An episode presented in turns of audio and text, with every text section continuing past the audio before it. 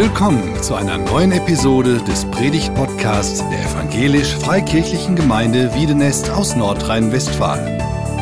Wir sind davon überzeugt, dass Gott durch Predigten redet. Wir wünschen viel Inspiration beim Hören.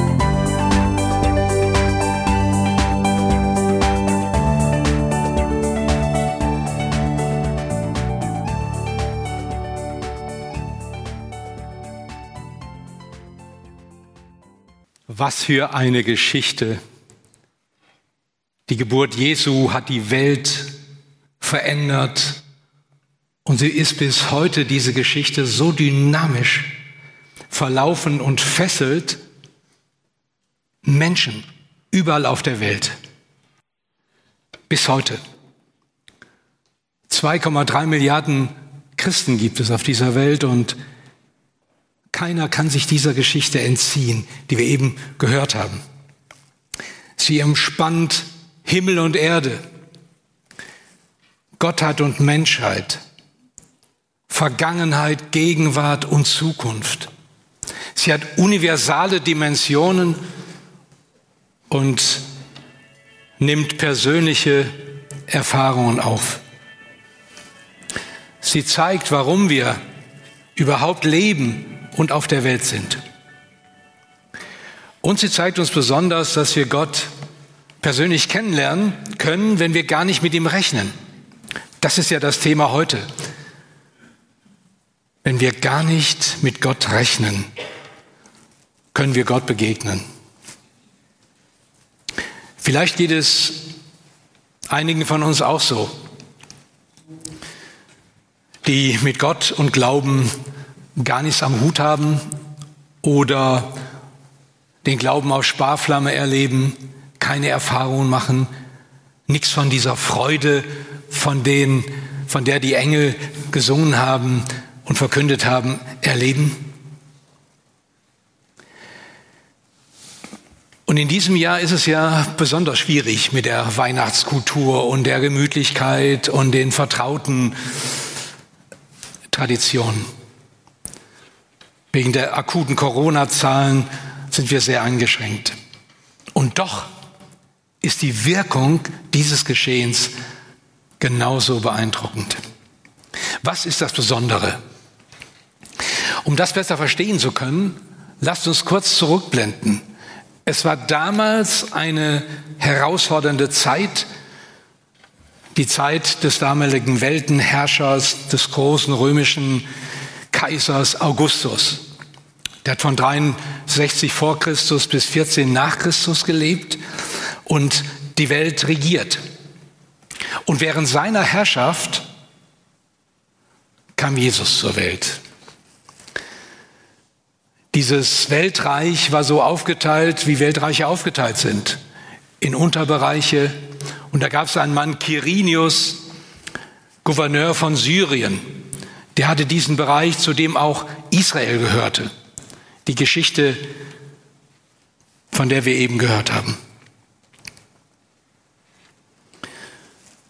Herodes der Große hatte in Jerusalem einen grandiosen Tempel wieder aufgebaut, großartig, um sich den Juden gegenüber freundlich zu erweisen. Hier war das Zentrum des kulturellen Lebens, hier lebten die Entscheider.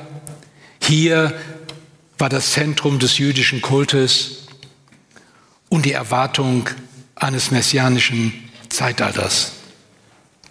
Hier spielte für Juden die Musik in Jerusalem, auf dem Berg Zion, auf dem Tempelberg. Juden aus aller Welt versuchten, ihn zu besuchen. Etwa so ähnlich wie Mekka für die Muslime oder der Vatikan für die Katholiken oder Köln für die Katholiken. Die offiziellen Würdenträger, Entscheider, Synoden, das spielte sich alles in Jerusalem ab. Ja, und dann etwa neun Kilometer südwestlich von Jerusalem gelegen, da war das judäische Bethlehem. Ein unbedeutendes Dorf in der damaligen Zeit, am Rande des politischen und wirtschaftlichen Geschehens. Hirten waren nicht besonders religiös oder gebildet. Hirten, von denen hier geschrieben ist, waren dreckig und unbeliebt. Sie rochen nach Stall, nach Schaf und Ziege und Lagerfeuer. Da konnte man nicht in so ein tolles Ambiente der Hochkultur. Es gab das Sprichwort, das man sich damals erzählte, lerne brav in der Schule, so kannst du als Hirte auf den Feldern arbeiten. Also es war eine Warnung. Wenn du nichts wirst, wenn du nicht fleißig bist, dann landest du bei den Hirten. Die, Leben, die Lebensrealität von Hirten war nicht so romantisch, wie wir das aus den süßen Krippenspielen kennen, wenn da so süße, engelgleiche Kinder das äh, Geschehen nachspielen. Das war ein hartes Leben, Hirten waren umherziehend, also ohne festen Wohnsitz. Sie schliefen in Zelten oder unter freiem Himmel, waren Tag und Nacht Hitze und Kälte ausgesetzt, Regen und Dürre. Sie nahmen nicht am gesellschaftlichen Leben teil der anderen oder an den religiösen Riten und Festen. Im gesellschaftlichen Ranking, wo Herkunft, Bildung, Sozialstatus zählt, mit samt den Insignien, Geld, Titel, Häuser, da standen sie ganz weit unten. Und dann gab es diese spektakuläre Nacht, von der das Evangelium berichtet, die alles ändern sollte. Aus Nacht, dunklem Himmel erschien plötzlich der Engel des Herrn. Mit einer grellen, hell erleuchteten Klarheit brachen sie ein in die Wirklichkeit der Hirten, dieser Männer, die eigentlich nichts fürchteten, die Erfahrung hatten mit wilden Tieren, die Kälte und Hitze trotzten. Und das muss so beeindruckend gewesen sein. Lukas schreibt, sie fürchteten sich, sie waren erschrocken, sie waren starr vor Angst. Und die Botschaft des Engels, die war noch krasser. Er beginnt, fürchtet euch nicht, habt keine Angst. Siehe, ich verkündige euch große Freude, die allem Volk widerfahren ist. Denn euch ist heute der Heiland, der Retter geboren, welcher ist Christus, der Herr in der Stadt Davids. Und das habt zum Zeichen, ihr werdet das Kind finden, in Windeln gewickelt und in einer Krippe liegen. Und damit nicht genug. So alsbald war bei dem Engel die Menge der himmlischen Herrscharen und lobten Gott und sprachen, Ehre sei Gott in der Höhe und Friede auf Erden bei den Menschen seines Wohlgefallens. Dieses atemberaubende Ereignis war so beeindruckend, so unerwartet, so real, dass das das Leben dieser Hirten, dieser Menschen nachts völlig auf den Kopf gestellt hat und völlig geändert hat, sodass sie es nie vergessen haben. Die Botschaft ist bekannt, die die Engel dort über Bethlehems Fluren verkündet haben. Ehre sei Gott in der Höhe und Friede auf Erden. Eine Botschaft, die Menschen spontan natürlich anspricht. Wer will das nicht? Frieden auf Erden. Die Frage ist nur, kann überhaupt Frieden werden auf dieser Welt?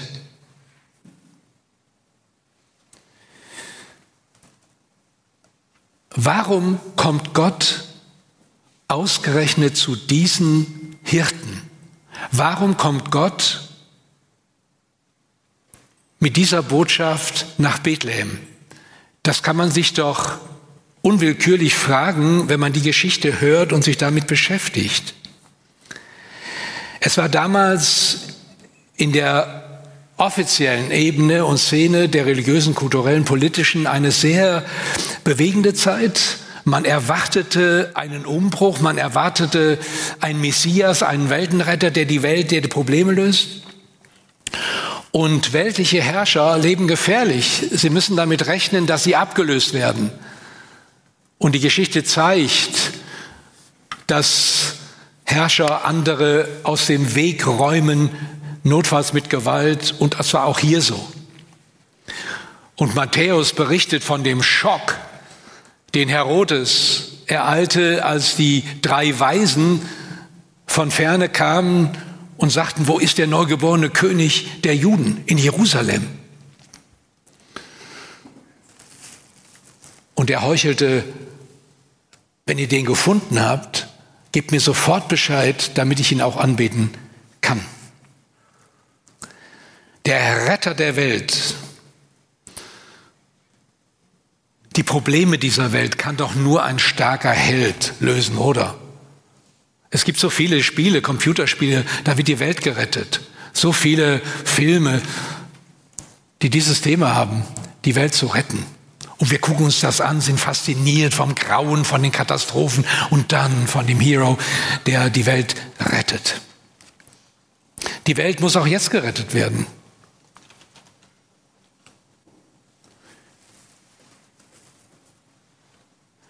Aber die Botschaft kommt nicht in Rom, wo Augustus ist.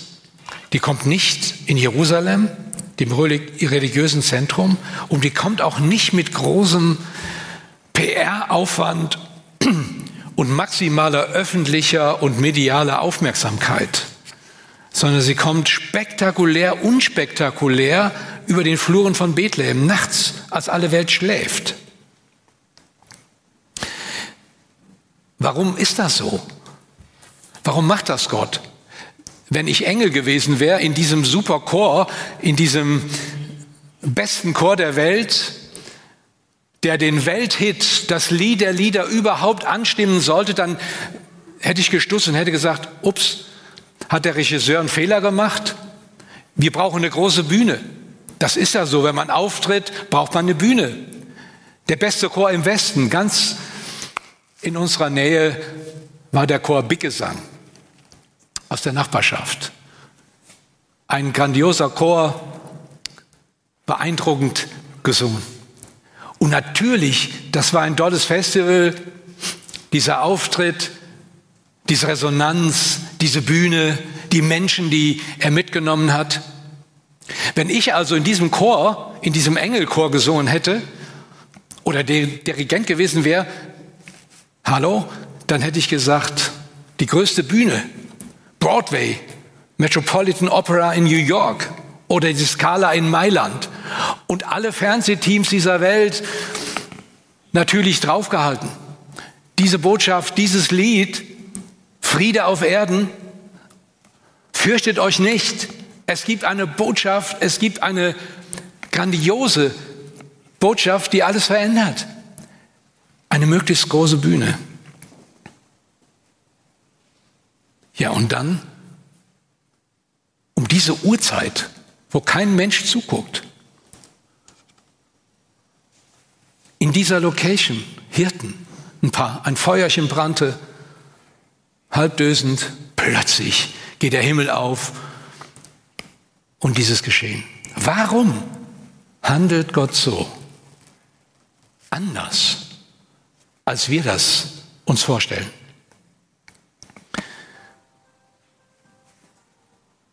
Ich habe lang darüber nachgedacht und denke immer noch darüber nach. Die Antwort ist, weil Gott Gott ist. Ganz anders, als wir ihn uns vorstellen. Und vielleicht ist das die Chance, ihm zu begegnen.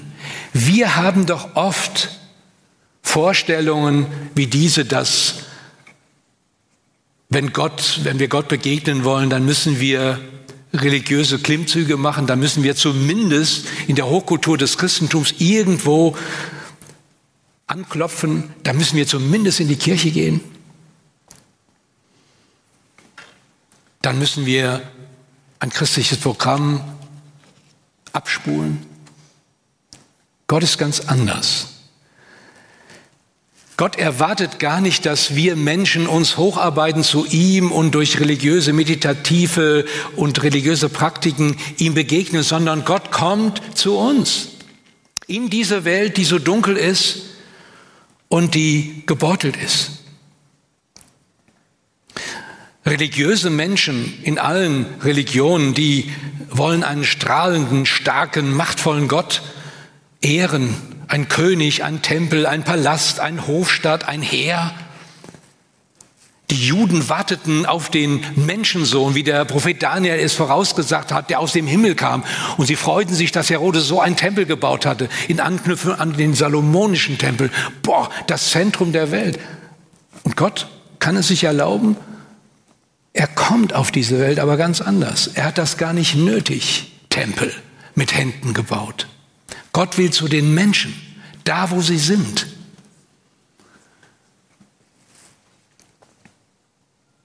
Gott kündigt den Retter der Welt an und lässt ihn in einem Stall zur Welt kommen. Armseliger geht's doch nicht. Wenn ein Königskind geboren wird, was sind das für Bilder, die um die Welt gehen? Könige, Königin, Prinzessin, Prinzessin. Gott kommt ganz anders. Gott hat es immer zu den Menschen bezogen. Er hat sie ja gemacht. Er liebt sie. Er kennt sie. Ihre Sehnsucht nach Liebe und geliebt werden ihre Hoffnungen nach Frieden, ihren Wunsch, in Harmonie zusammenzuleben. Und er kennt auch die harte Wirklichkeit, die so ganz anders ist. Im Alltag, im beruflichen Leben, in der großen Weltpolitik. Große Worte und oft nichts dahinter.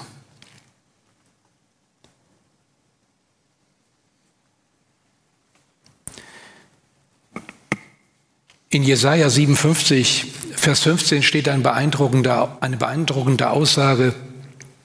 Da lässt Gott durch den Propheten sagen, ich wohne in der Höhe und im Heiligtum und bei denen, die zerschlagenen und gedemütigten Geistes sind, damit ich erquicke den Geist der Gedemütigten und das Herz der Zerschlagenen.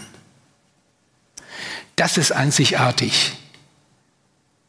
In den monotheistischen Religionen, da ist Gott in der Höhe, im Heiligtum unnahbar. Und das ist Gott auch, weil er Gott ist. Aber gleichzeitig ist er bei denen, die zerbrochen sind, die gedemütigt sind, die ängstlich sind, um sie zu erquicken. Die Weihnachtsbotschaft hat Gott so platziert, dass sie die Dunkelheit hell macht. Gott braucht nicht den Glamour dieser Welt, die Bühnen dieser Welt. Er will in deine Welt kommen, in deine kleine dunkle Welt, in die Nacht dieser Welt, um sie zu erhellen. Auch bei Jesaja lesen wir, das Volk, das in der Finsternis wandelt, sieht ein großes Licht. Über denen, die im finstern Land wohnen, scheint es hell. Du wächst lauten Jubel machst groß die Freude.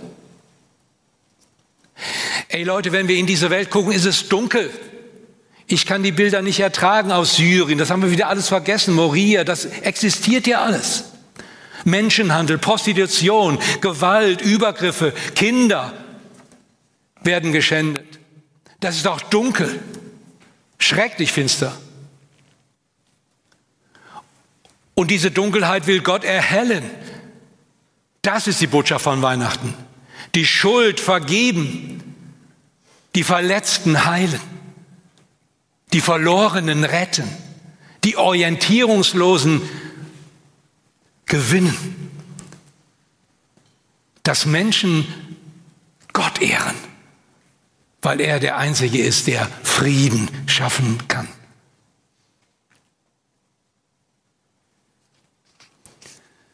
Gott ist so ganz anders, als wir das oft erwarten.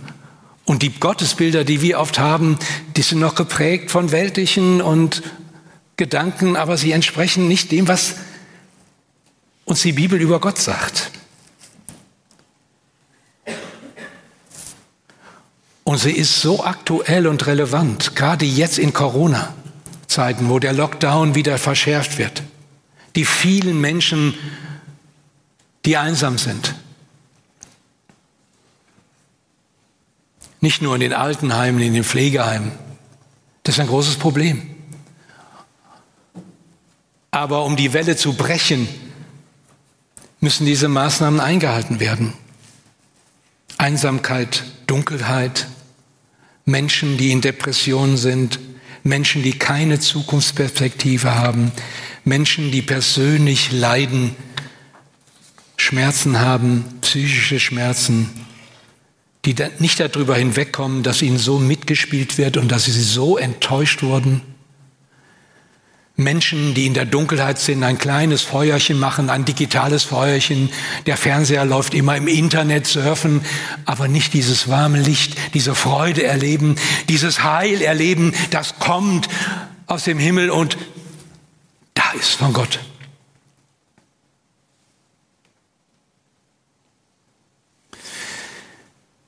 Noch ein letzten Punkt. Wie ist die Reaktion dieser Männer, die dann nachts ihre Schafe hüten? Es ist erstaunlich. Die sind so beeindruckt und sie sagen, kommt, lasst uns gehen nach Bethlehem und die Geschichte sehen, die da geschehen ist. Das ist zu schön, um wahr zu sein. Haben, haben wir eine Halluzination gemacht, äh, gerade erlebt? War das real? Was war das?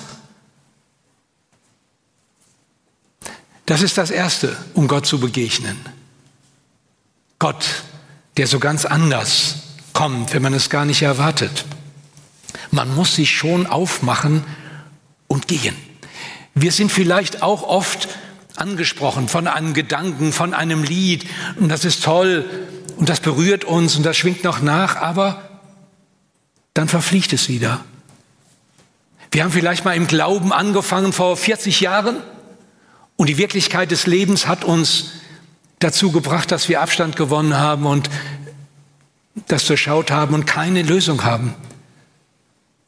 Lasst uns von den Hirten lernen, lasst uns aufmachen und nach Bethlehem gehen und die Geschichte sehen, die geschehen ist.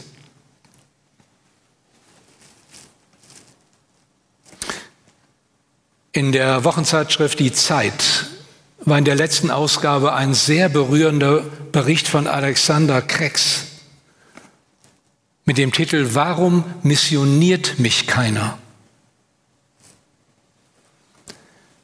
Das hat mich unglaublich angesprochen in einem der Leitmedien unserer Tage schreibt ein Journalist, warum missioniert mich keiner? Er ist Atheist, sagt er auch, in der DDR aufgewachsen.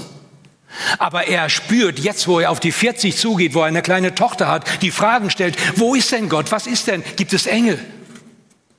Letzte Woche gab es eine Umfrage, 52 Prozent der Deutschen glauben nicht an Engel. Aber 25 Prozent glauben, dass es Engel gibt.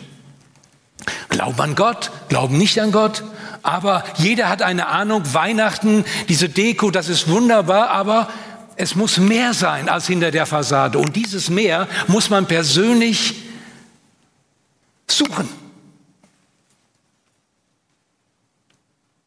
Das zweite hier, sie kamen eilend. Sie ließen nichts anbrennen, anbrennen. Manchmal ist es wichtig, da muss man sofort handeln. Das kannst du auch jetzt, heute. Wenn du den Eindruck hast, ups, Gott spricht mich irgendwie völlig unerwartet äh, an, damit habe ich gar nicht gerechnet, ich hatte mich wieder auf eine langweilige Predigt eingestellt, äh, dann geh eilend und finde das Kind. Es heißt so oft in der Bibel, wer sucht, der findet. Aber eigentlich müsste es heißen, lass dich finden. Lass dich von der Liebe Gottes finden. Lass dich von der Gnade finden, von dem beeindruckenden Kind in der Krippe, das so hilflos, so nackt, so ausgeliefert da liegt. Der Sohn Gottes, der Herrscher der Welt. Was ein Bild. Das Dritte, was hier gesagt wird, da sie es aber gesehen hatten, breiteten sie das Wort aus, welches zu ihnen von diesem Kind gesagt war. Sie hatten eine persönliche Begegnung mit Gott. Das ist möglich. Glaube heißt nicht religiöse Aktivität. Glaube ist nicht Programme, christliche Programme und Konzerte und Glaube hat diese persönliche Dimension der Begegnung. Der große Religionsphilosoph, der jüdische Martin Buber hat gesagt, alles Leben ist Begegnung. Gott will dir begegnen. Du darfst ihm begegnen. Er kommt ja zu dir. Er kennt dein Zuhause. Er kennt deine Situation, wie die der Hirten. Und er kann es sich leisten, alles aufzufahren, um diese Botschaft dir, diesen Hirten, diesen Menschen, gerade dir zu sagen. Und noch ein viertes und letztes, die Hirten kehrten wieder um, priesen und lobten Gott für alles, was sie gehört und gesehen hatten, wie denn zu ihnen gesagt war. Wenn man Gott begegnet, in dieser hingebenden Liebe, in dieser Andersartigkeit, wie er sich offenbart hat, dann kann man nicht anders als anbeten, danken, loben. Wer ist ein Christ? Wer dieses Christkind in diesem Christuskind, den Sohn Gottes, den Herrn der Welt erkennt und es einfach annimmt und sagt, du bist für mich gekommen, ich kann nicht anders als dir danken. Und du hast den Himmel verlassen, um meine Dunkelheit hell zu machen, um mir Hoffnung zu geben, ewiges Leben. Das ist unglaublich. Gott anders erleben, wenn wir nicht mit ihm rechnen. Das wünsche ich uns. Amen.